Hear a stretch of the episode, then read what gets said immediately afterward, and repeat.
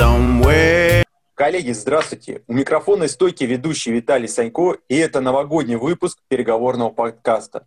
Гостем сегодняшнего новогоднего эфира будет основатель и ведущий тренер Уральской школы переговоров трехкратный чемпион России по управленческой борьбе Селянин Константин Петрович. Константин Петрович, здравствуйте.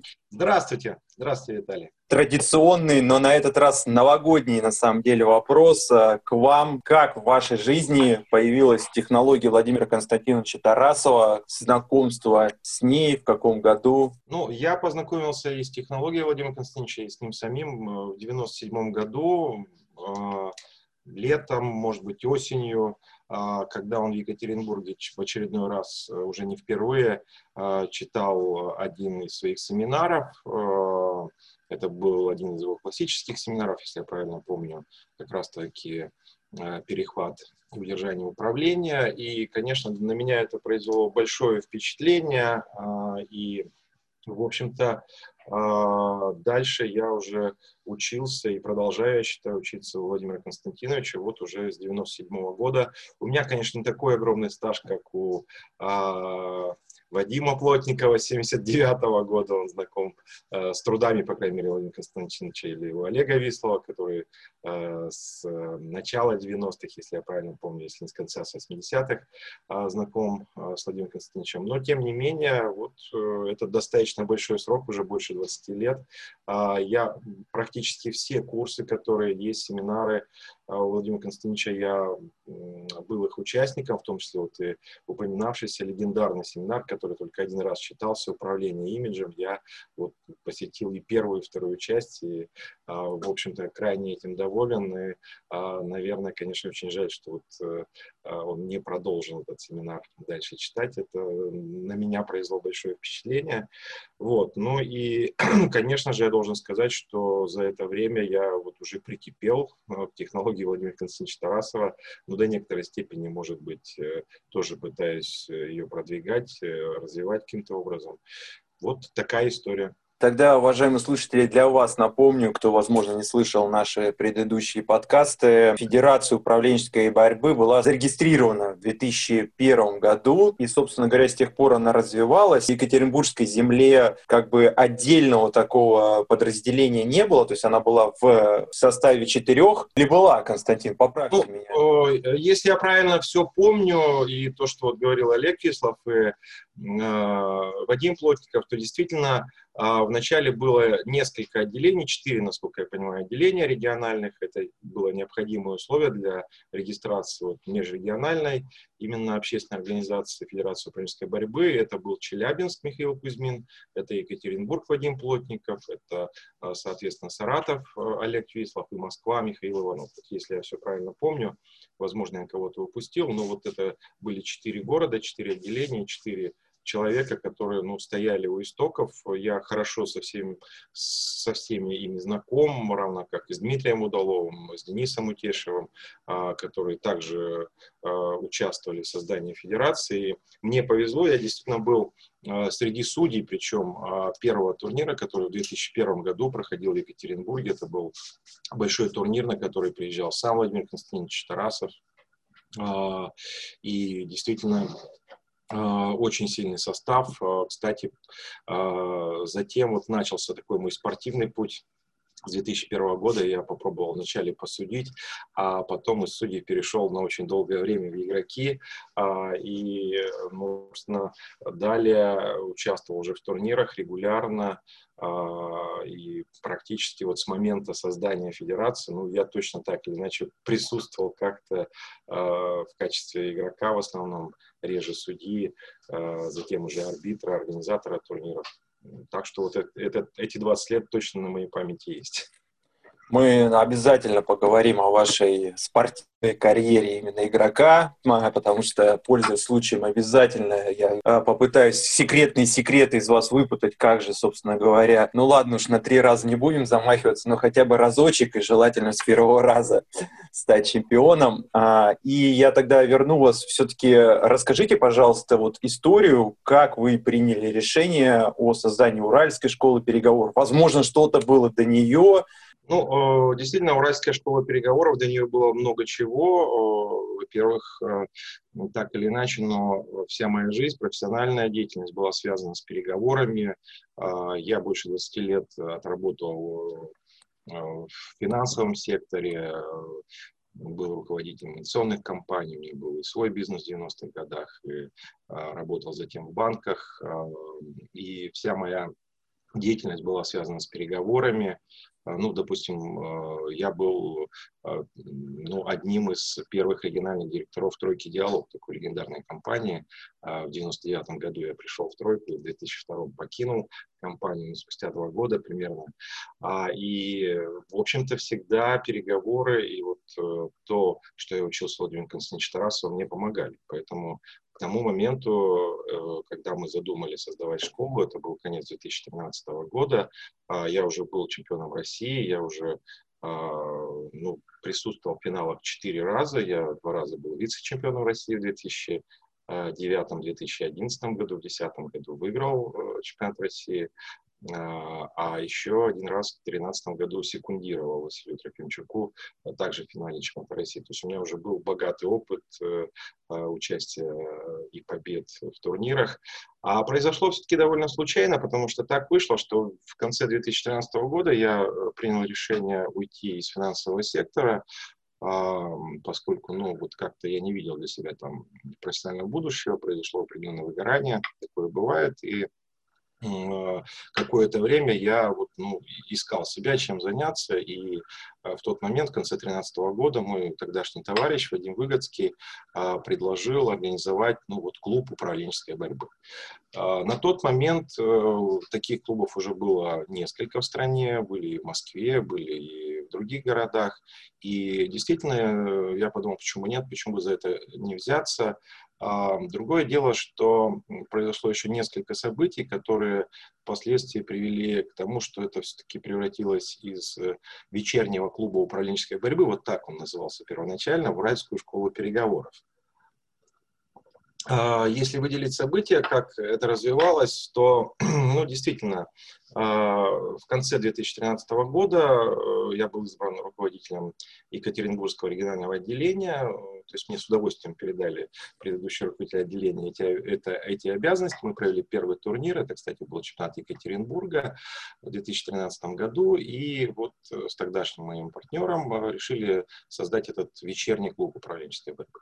А для меня это было, ну, некое хобби, я рассматривал это не как профессию абсолютно, то есть это, ну, как бы был такой вот э, опыт реализации той компетенции, которая ну, на тот момент, наверное, уже существовала. И одним из решающих обстоятельств, почему это переросло в школу, а, был момент очень интересный, когда мы определяли, а сколько же должно стоить занятие, вот это одно занятие в вечернем клубе. Очень важный вопрос. Мы посмотрели рынок, как это устроено. Тогда это стоило 200-300 рублей за вот э, вечернюю такую тренировку, там трех-четырехчасовую. А самый высокий ценник был в Москве, 500 рублей. 500 рублей за одно занятие с одного человека. А, и мой тогдашний партнер убедил меня сделать ценник полторы тысячи рублей. Ну, то есть на тот момент это примерно 50 долларов. Ну, вот считайте, сколько бы это стоило сейчас, да. А, я вначале отнесся скептически, потому что, ну, а как? Кто пойдет, если в самой Москве 500, а у нас вдруг полторы тысячи? А, однако именно это сыграло две очень важных вещи, когда все-таки я с этим согласился, причем убедил меня очень простым доводом. Снизить цену мы всегда сможем, а повысить вряд ли. Да? Ну, то есть вот такой был довод, против которого я не нашел возражения. Действительно, мы поставили ценник полторы тысячи за занятие, такой в три раза выше там, максимального. А, и последствия были какие? Во-первых, э, этот проект стал коммерчески успешным. То есть он э, стал рентабельным, вот это говоря о том, что доброе дело должно быть рентабельным. Я думаю, что мы сейчас э, э, с моими коллегами по школе, прежде всего с Ольгой Сероглазовой, мы делаем доброе дело, которое для нас действительно рентабельное. Действительно, мы с 2017 года с Ольгой полностью ушли отовсюду, с других каких-то мест работы, и полностью сосредоточены на школе, что, наверное, э, тоже было бы возможно только в одном случае, если бы это приносило в том числе определенный доход. А второе, это то, что когда мы влупили вот такой ценник, а, поменялось мое отношение к всему этому. То есть из вот какого-то такого ну, знаете, как хобби, это стало, я стал очень э, концентрированно концентрироваться на а что, как это будет. Действительно, а, я придумал первую программу школы, это была как раз подготовка к переговорам стратегемное мышление. Это и сейчас тот курс, который ну, составляет основу, один из базовых, четырех базовых курсов нашей школы. И, собственно, разработал и программу, и принципы, как это должно быть построено, что это два часа все-таки часть теоретическая, а, где я что-то рассказываю, и, или другие тренеры школы, два часа поединков, и более того, это выстроено как курс, то есть это продолжительное обучение, то, что сразу нас э, отличало. Вначале это было 8 занятий, потом 12 занятий в курсе, сейчас 10 уже вот э, путем таких проб и ошибок. Ну, то есть вот э, те принципы, которые и сейчас действуют, и на которых существует школа, они действительно были заложены вот в конце 13 начале 14 года.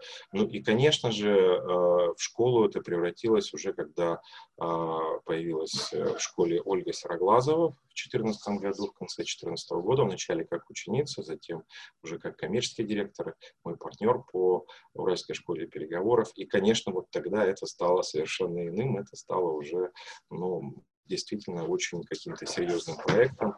А, с приходом Ольги, конечно, это вся вот, ну, как я часто говорю, от, отряды Махно превратились в регулярную Красную Армию. Да, то есть вот э, некоторые все равно, ну, скажем так, вольница и шероховатости, которые были с приходом Ольги, это превратилось все действительно очень хорошо организованное и, ну, что ли, такое понятным образом развивающееся дело.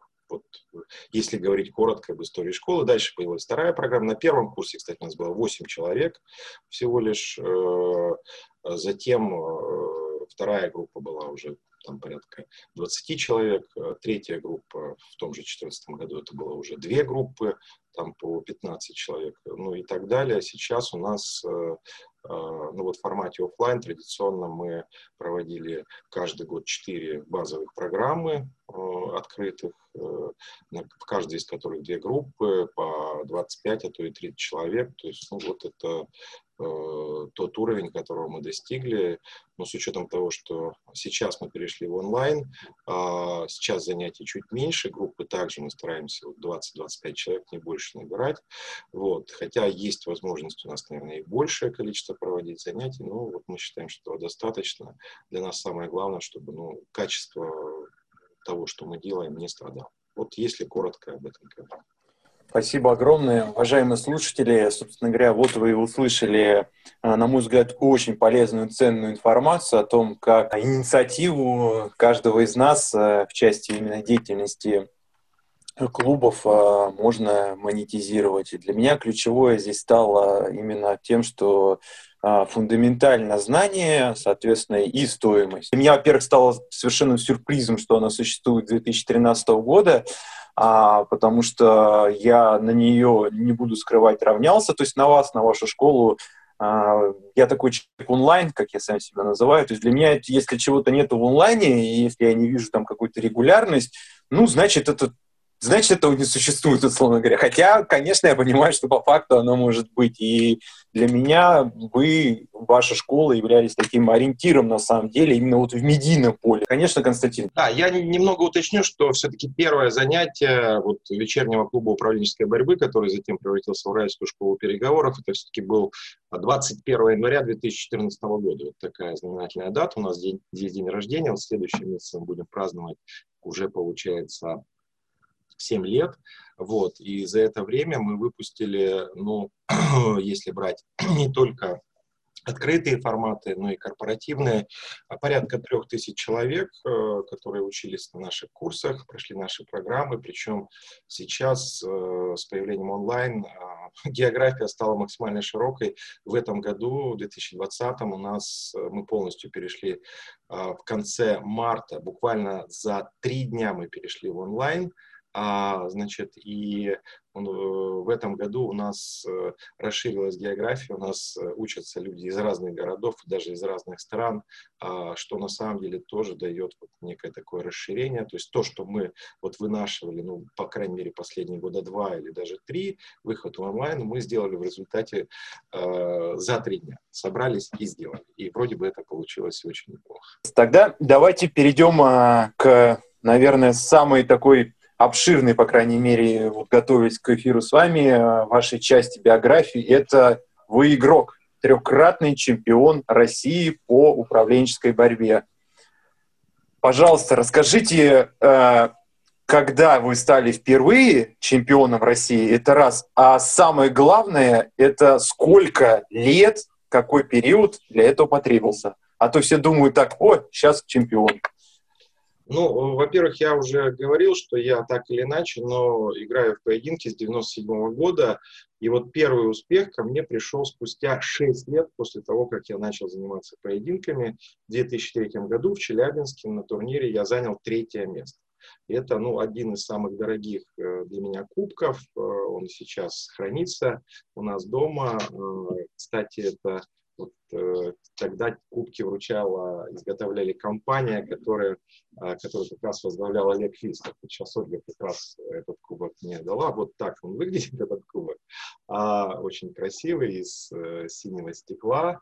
А, да, а, значит, и э, действительно 6 лет получается. Я шел, понятно, что э, все-таки тогда было не так много турниров, как сейчас. Это было, ну, 3-4 турнира в год, и вот я играл, э, все время играл, играл, вот особенно начиная там с 2001 года, когда регулярно стали уже э, в рамках федерации проводиться турниры, э, и вот все время судьи мне говорили, слишком жестко, слишком мягко и так далее. Я думал, черт возьми, что вы от меня хотите? И вот в какой-то момент я вот эту золотую середину поймал, вот ощущение того, как все-таки это нужно делать правильно, так, чтобы ну вот образ такой, твердая рука э, в лайковой перчатке, да, ну, то есть вот э, по содержанию это должно быть достаточно твердо, а по форме все-таки достаточно мягко. Но, но, но так, чтобы чувствовалась за этой лайковой перчаткой такой вот, а, собственно, эта сила.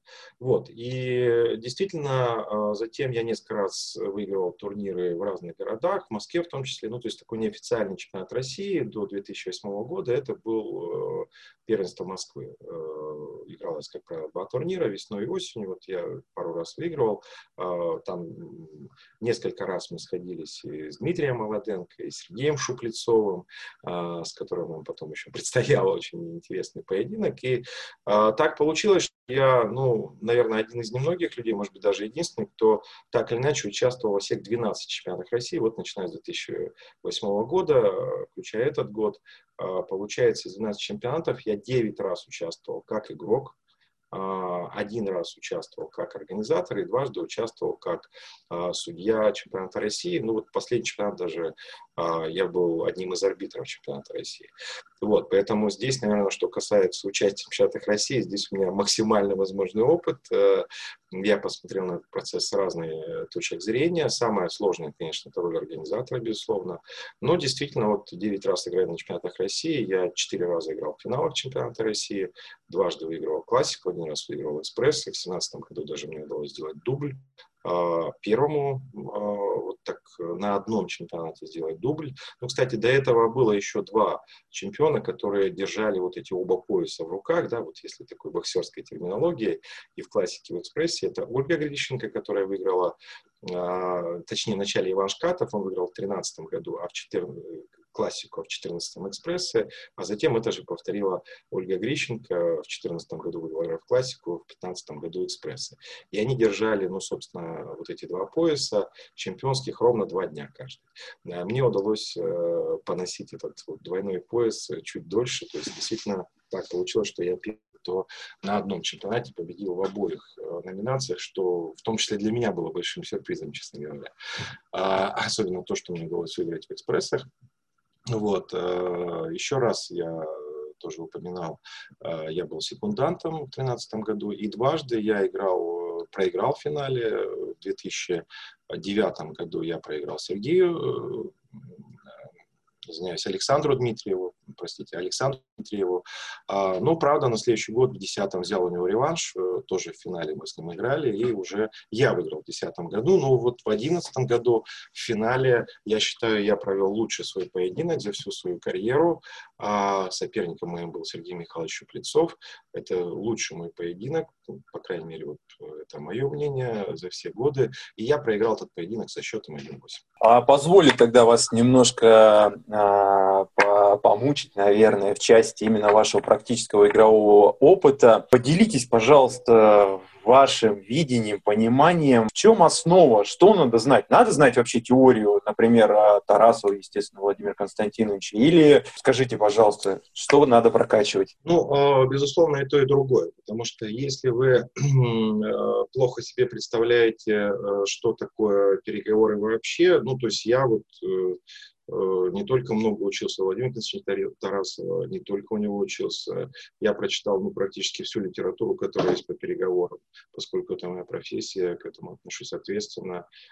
И я могу назвать еще несколько авторов, которые на меня, безусловно, повлияли. Я вас об этом прям прошу, извините, что перебиваю. Давайте это хотя бы топ-3, топ-5, не знаю, насколько для вас сложно. А, Назовите, да, пожалуйста. да, давайте я назову. А, ну, я бы в первую очередь назвал Александра Фридмана. Я считаю, это ну, хороший наш друг и, на мой взгляд, лучший бизнес-тренер, касающийся вообще менеджмента, регулярного менеджмента, да, который очень, ну, как бы я так сказал, технологично э, рассуждает о менеджменте. Безусловно, я был на его курсах, мы общаемся, и это, конечно, вот такой ум в порядок приводит. Вот я бы так сказал э, о его именно курсе. Да.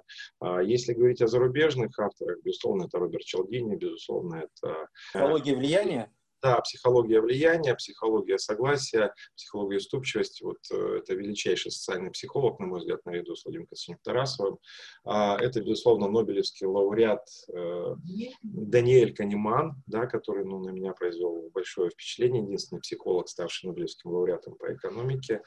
А, я читал его работы на английском, на русском. И, а, значит, э, Гейвин Кеннеди, если говорить о зарубежных авторах. Ну, вот, наверное, основные. Ну и, конечно, особняком стоит э, два автора, я бы выделил. Это Владимир Константинович Тарасов и Сунцзы.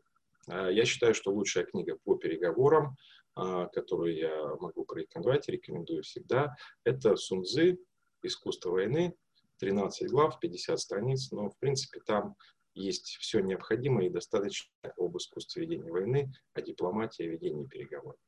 А, все остальные книги, они ну, в известной степени а, о том же, расширяя, углубляя, но тем не менее, вот, э, для меня главная книга — это «Сунзы. Искусство войны». Спасибо огромное за книги. Присоединяюсь к вашей рекомендации. Действительно очень толковые. Такой немножко, наверное, провокационный вопрос, возможно, прозвучит а каждый ли может стать... А, в данном случае давайте поговорим про спортивного, скажем так, переговорщика в рамках наших управленческих поединков. То есть каждый ли может вот прийти, уделять этому времени, обучаться и в итоге стать чемпионом? Или все-таки это удел избранных? Если это так, то Почему? А, ну, вы знаете, мое мнение здесь какое. Я вот э, две такие предпосылки. Во-первых, я сам в прошлом спортсмен, я профессионально занимался спортом, баскетболом, даже играл на профессиональном уровне недолгое время. В общей сложности 25 лет я занимался баскетболом. И э, как в любом виде спорта, так и в управленческой борьбе э, для того, чтобы достичь ну, некого уровня, ну, допустим, разрядника, что по баскетболу, что по управленческой борьбе необходимо заниматься, и человек, независимо от уровня своего таланта и способности, способен, ну, я считаю, добиться там, ну, до уровня там, разрядника любой. Главное заниматься, у нормального тренера, а, заниматься прилежно. И вот если говорить, э, у нас, э, допустим, в школе за вот эти 7 лет у нас ну, порядка, наверное, 30 уже человек, кто участвует у нас и принимает участие в турнирах. А, добились э, спортивного звания. Ну, это примерно половина всех российских, э, а, которые в России есть, наверное, а, разрядников, ну, может быть, чуть меньше половины.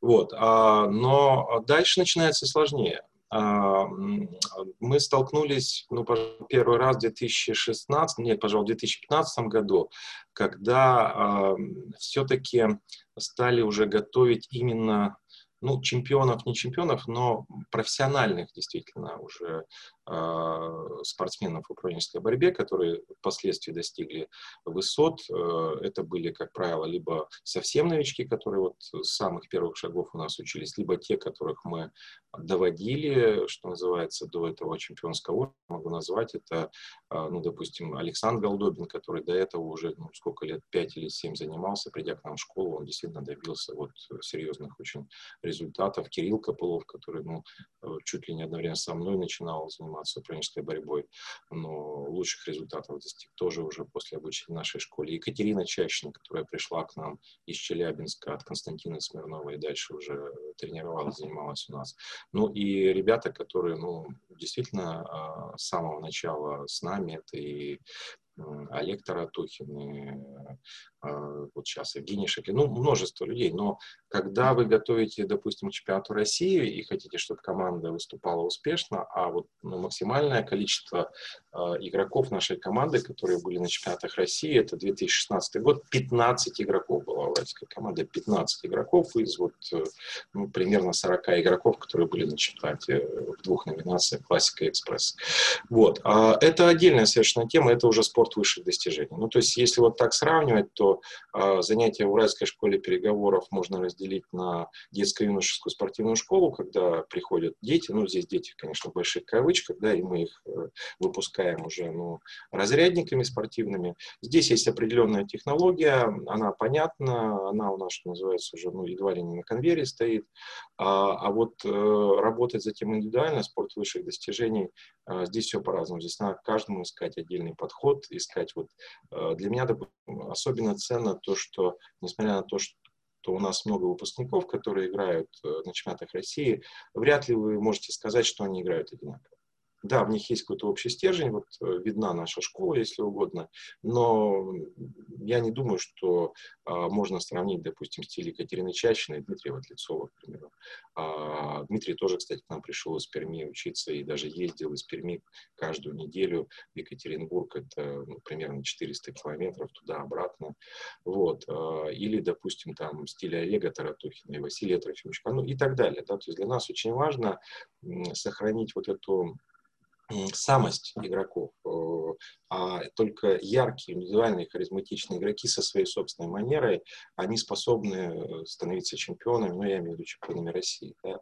а, ну, или, по крайней мере, достойно выступать. И вот это очень трудная задача, потому что здесь уже какой-то общей методики нет, здесь уже есть необходимость вот очень индивидуально работать с каждым, искать вот, а что же вот поможет именно этому игроку показать э, свой наивысший уровень, раскрыть полностью свой потенциал. И здесь это, конечно, дано не всем, это тоже надо признать. Для этого ну, должна быть, во-первых, определенные данные, во-вторых, это должна быть... Поделитесь, поделитесь, пожалуйста, вот этими критериями. Я не знаю, уметь считать до миллиона за три секунды. Ну что, какие, какие параметры? Ну, пускай это будет очень условно, но я не знаю, 500 книг в год, э, как-то а, приземлите нас, пожалуйста. Я не думаю, что это вот там количество прочитанных книг э, дает какие-то гарантии дает какие-то большие основания. Ну, не знаю, должность э, президент Газпрома. Не Нет, знаю. Э... Я очень утрирую сейчас и шучу, конечно, Константин, ну... Тем более не это, это вот именно та самая харизма, индивидуальность, которая должна быть. Вот такое, знаете, лицом не общим выражением. Вот что, на мой взгляд, должно быть. А это, ну, как бы, я думаю, в той или иной степени есть у всех людей, но вот проявляют далеко не всегда, и далеко не всегда это вот видно. Но вот если вы посмотрите, э, кто становится чемпионами России за эти 12 лет, ну, на мой взгляд, это все очень харизматичные люди. Э, что Иван Шкатов, что, допустим, Ольга Грищенко, что Константин Смирнов или там Михаил Иващенко, э, там Саша Дмитриев, Сергей Моисеев, первый чемпион России. Это все люди, которые, ну, там вот просто их встретишь и видно, что да, это вот человек особый, да, у него особая манера, у него особый стиль, и ни с кем ты не перепутаешь. Никаких вот чемпионов, э, похожих друг на друга, ну вот я, допустим, не вижу. Каждый, каждый вот со своим стилем неповторимым и так далее. Да, я с вами здесь полностью соглашусь, но для наших слушателей допомню, с некоторыми из них мне посчастливилось общаться, и если такую условную, а, ну, как схожесть я могу вывести, то все они очень скромно говорят о том, что на свой язык переведу. Они много прилагают для этого усилий. То есть вот э, их э, работоспособность, трудолюбие, а, шаг за шагом они двигались к своей цели. Наверное, это единственная, пожалуй, такой видная э, часть, которую лично заметил я. То есть они, как и Константин Селянин, все не за один день стали чемпионами. Да, ну, я, я вот могу рассказать, допустим, как я готовился вот к семнадцатому году, да, где мне удалось сделать чемпионат. Значит, я готовился абсолютно целенаправленно, вот, ну, как готовятся, допустим, спортсмены, да. А, то есть, во-первых, я и в этом, ну, в последующие годы так или иначе, ну, участвуют, я прикидывал, где-то порядка 500 поединков в год. Ну, то есть, вот, считайте, да, то есть э, практически каждый день я либо тренирую, либо сужу, либо играю в управленческие поединки. Это довольно большая практика, обратите внимание, да, даже такой вот, ну, я считаю, мало талантливый человек, как я, я это без иронии абсолютно говорю, но, тем не менее, ну, все равно что-то э, для чему-то тренируюсь. Вот. А второе, это то, что, допустим, этот год а, мы с Ольгой целенаправленно готовились, э, мы играли определенные турниры с определенной периодичностью. Ну, то есть вот в 2017 году я сыграл, включая чемпионат России, пять турниров сдвоенных, причем это был турнир в Москве, Краснодаре, в Питере, а, ну и затем значит, в Ростове-на-Дону, ну, то есть в основных э, центрах, да, где самые сильные школы. Играл с периодичностью примерно раз в два месяца, так, чтобы не устать, но в то же время сохранить тонус. И действительно, я подошел к чемпионату России в наилучшей форме, э, вот именно готовить целенаправленно как спортсмен. Знаете, там есть сборы, потом там еще что-то и так далее. Вот. Э, поэтому вот в данном случае это действительно спорт, я считаю, и надо подходить к подготовке к турнирам, к серьезным турнирам чемпионата России именно вот так, как готовятся спортсмены ну, в большинстве видов спорта, то есть очень целенаправленно. А, уважаемые слушатели, тоже сакцентирую ваше внимание а, о том, что Константин а, ставит знак равенства между ну, традиционным, скажем так, понятием спорта. Я полностью с ним согласен. На самом деле, а, я, в отличие от него, не профессиональный спортсмен, но эту закономерность я абсолютно заметил. Ну, так совпало, что я тоже играл в баскетбол. Mm-hmm. Не, наверное, не так успешно, как Константин, как, впрочем, их переговорах. Но, тем не менее, я вот полностью поддерживаю его, что абсолютно спортивный подход на самом деле. И а, из тех вопросов, которые не вопросов, а шуток, которые говорил там про 500 книг, и, про... и все это может тоже пойти в плюс, но это не значит, что это есть как бы панацея и что-то вам поможет. Но это я так, слушатели, больше для вас, чтобы вы зафиксировали для себя, да, Константин? Ну, ну я здесь добавлю, что все-таки э, я, может быть, не могу похвастаться 500 книгами, но надо отдать должность, что все-таки э, мне помогает и помогало, и сейчас помогает то, что у меня несколько законченных высших образований, четыре высших образования, и, в общем-то, это тоже дает себе знать, да, э, в каких-то ситуациях, как математик, э, я быстро считаю, а, и у меня там а, вот такой математический склад ума. Я считаю, что вот математическое образование меня основное. Как юрист я неплохо знаю законы, могу в них ориентироваться. А как э, по основной профессии, наверное, я экономист, кандидат экономических наук. То есть, ну, я понимаю, как устроена экономика. У меня есть богатый бизнес-опыт в качестве руководителя, в качестве предпринимателя.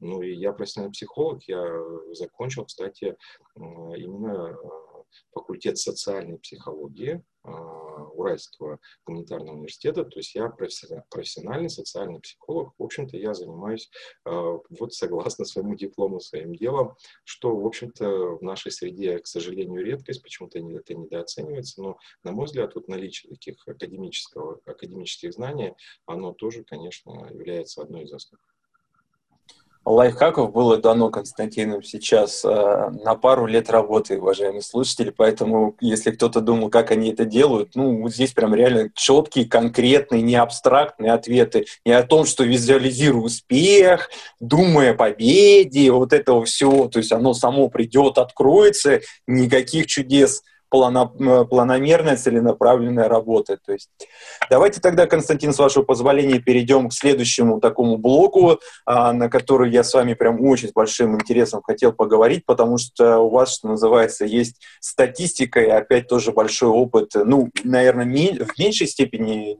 непосредственно как игрока, но тем не менее а, мы поговорим с вами о судьях. Знаете, а, под каким углом? Мне бы вот интересно было посмотреть в разрезе там вот 20, даже получается, с лишним лет. Э, то есть вот есть ли динамика положительная в части того, что мы становимся профессиональными, позволил себе слово «мы», потому что я тоже в этой области пытаюсь развиваться, расти, и ни в коем случае не говорю, что я прям хорош. Но тем не менее, вот ваше видение вот именно судейской стороны технологии.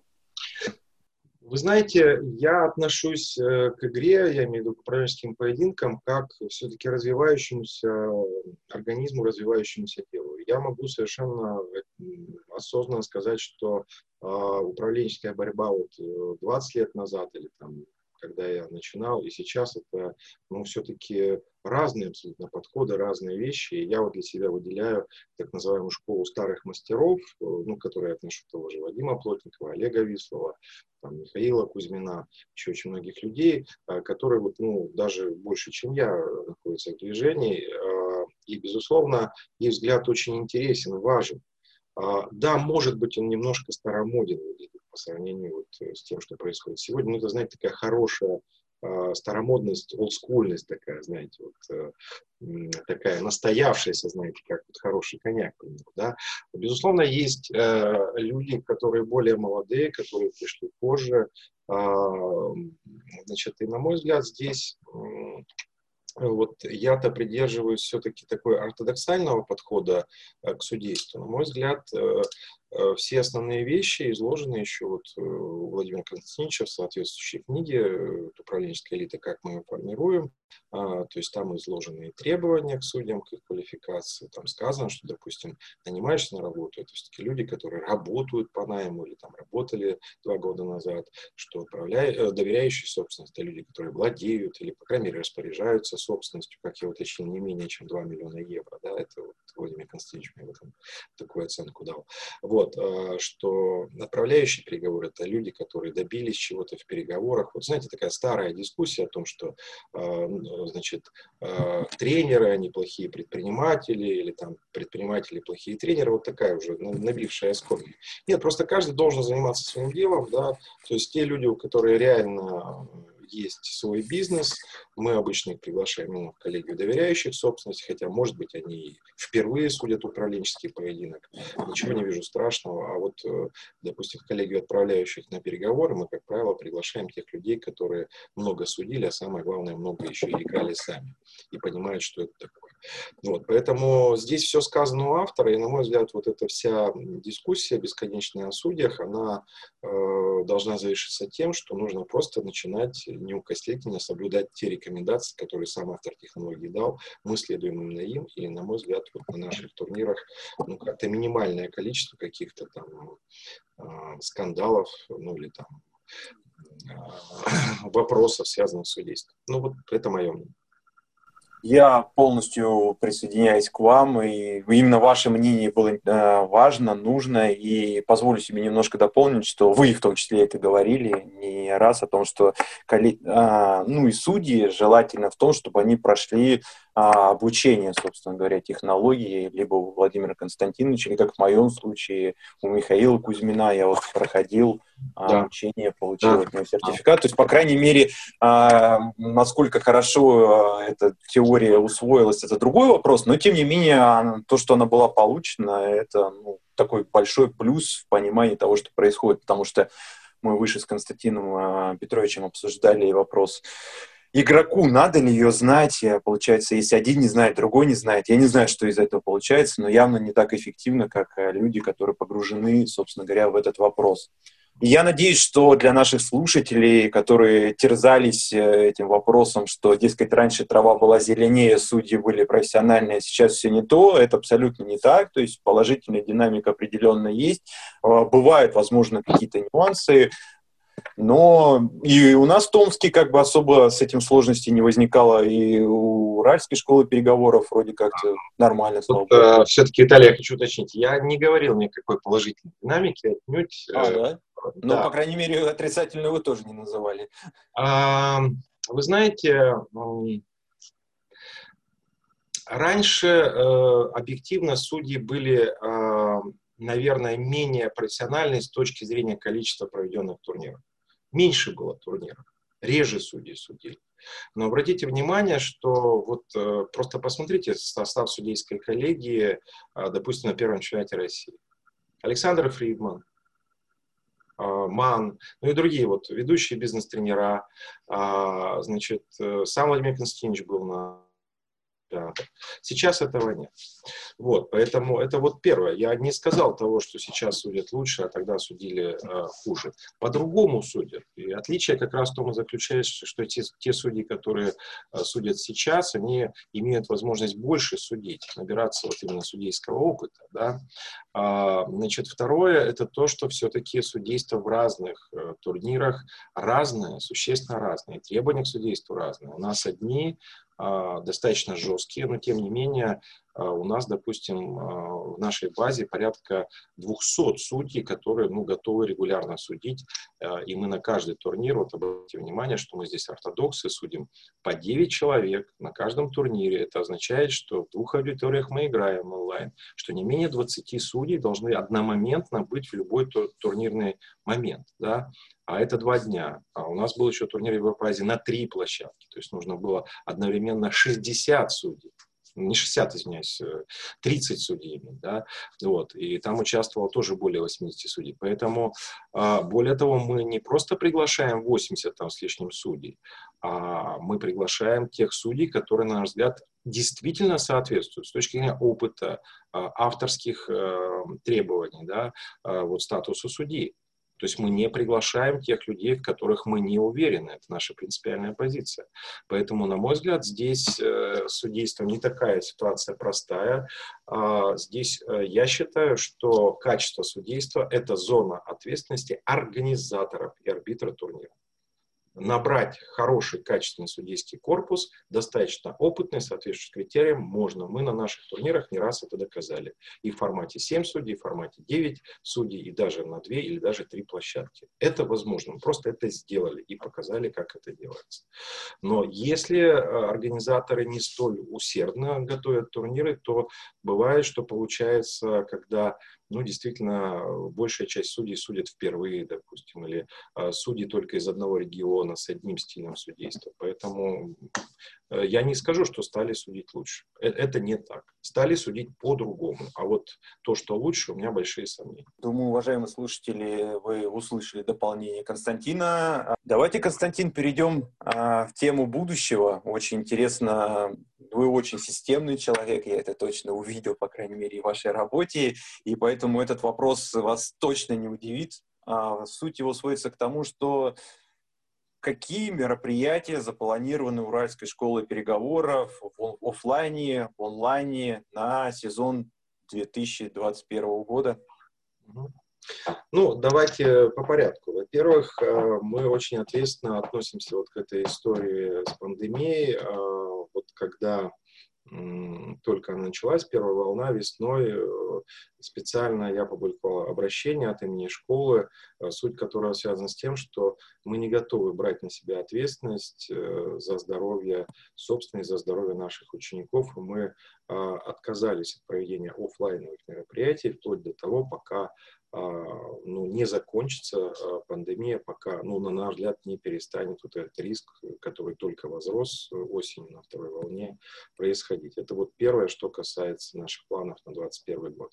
А, я очень надеюсь, что у нас получится, ну, наверное, все-таки не с самого начала года, но, надеюсь, весной, может быть, летом, может быть, осенью, но выйти в офлайн формат мы к этому готовы но при этом мы обязательно сохраним формат онлайн, обязательно, а, значит, э, поскольку нам это понравилось. Две трети наших выпускников 2020 года – это иногородние слушатели, две трети. А, и к нам обращаются люди, хотят у нас учиться, мы готовы это делать. И понятно, что, э, ну, если еще теоретически к нам ездили ученики из Челябинска, из Перми, э, регулярно там из Нижнего Тагила, да, из соседних с нами областей на занятия очные, то понятно, что вряд ли из Томского там, или, не знаю, из э, Москвы к нам будет на, каждый раз прилетать. Да? Вот, э, поэтому этот мы продолжим. Мы традиционно будем читать э, наши четыре базовых программы. Это подготовка к переговорам стратегемное мышление. Мы это будем делать как минимум вот с 21 января в онлайне, раз в неделю, 10 еженедельных занятий. Это курс айкидо сложных переговоров, это а, курс командные переговоры, это курс управления влиянием в переговорах, ну, соответственно, весной айкидо, летом командные переговоры, осенью управления влияния. Более того, буду читать не только я, но и другие наши тренера. А, значит, во-первых, Ольга Сероглазова, конечно, тоже наш ведущий тренер. И вообще, ну, на самом деле, это сегодня Э, человек, который для школы делает, ну, на мой взгляд, даже больше, чем я, э, именно вся организация, все эти вопросы, э, все-таки на ней она ну, колоссальную работу делает, на мой взгляд, с которой ну, я бы, допустим, не смог справиться совершенно точно.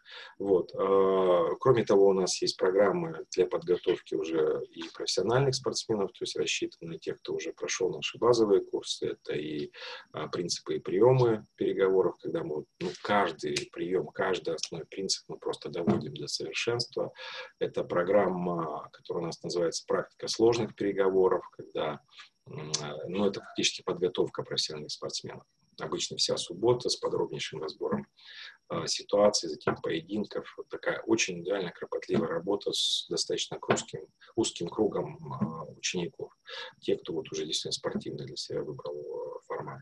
Э, и курс, который у нас вот такой хитовый и, к сожалению, который мы не так часто проводим, а управленческие решения в типовых конфликтах, когда мы берем типовой конфликт и вот, ну, смотрим разные варианты решения, как он решается, допустим, там, не знаю, будут на корабле или там взаимоотношения должника и кредитора, и потом поиграем ситуации под них. Э, у нас в этом году очень успешно стартовал курс эмоций в переговорах. Ну, собственно, автор этого курса скорее даже Ольга, чем я. Там я выступаю вторым номером.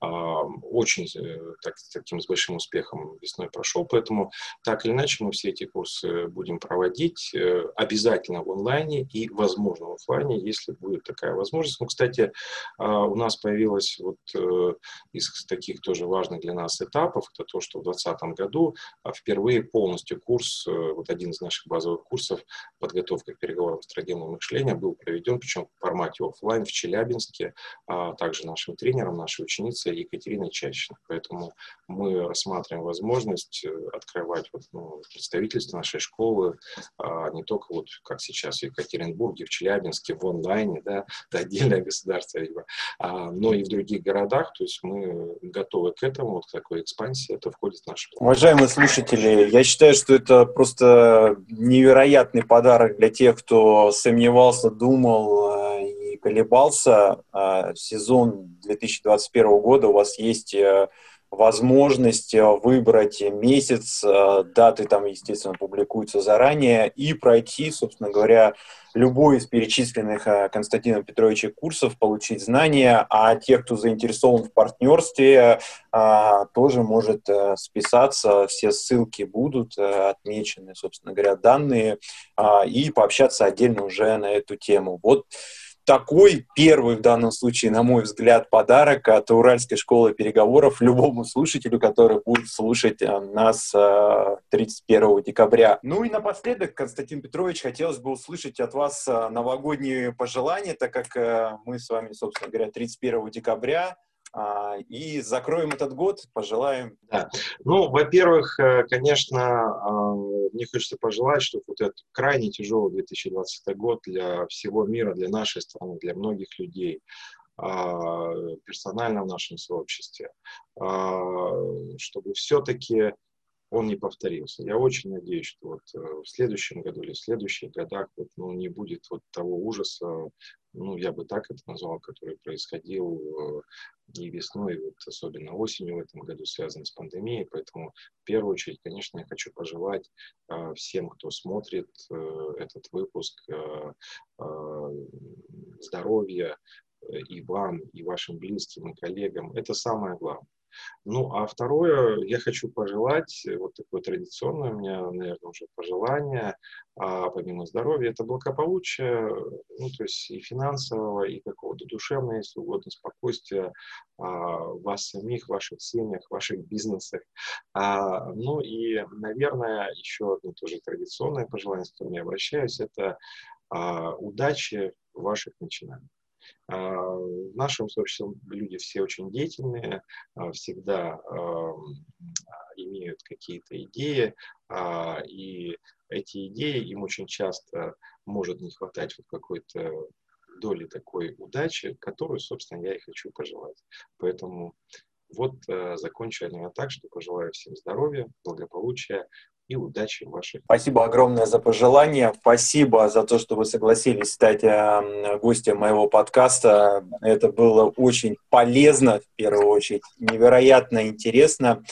И, уважаемые слушатели, я обращаюсь уже к вам, э, также присоединяюсь к пожеланиям Константина от себя наверное, дополню на год 2021, э, пожелаю вам запланировать его для начала и планомерно, целенаправленно достигать тех целей, которые вы поставите перед собой. Уважаемые слушатели, традиционно ставьте лайки, пишите комментарии на следующий год, кого бы вы хотели увидеть в гостях нашего подкаста.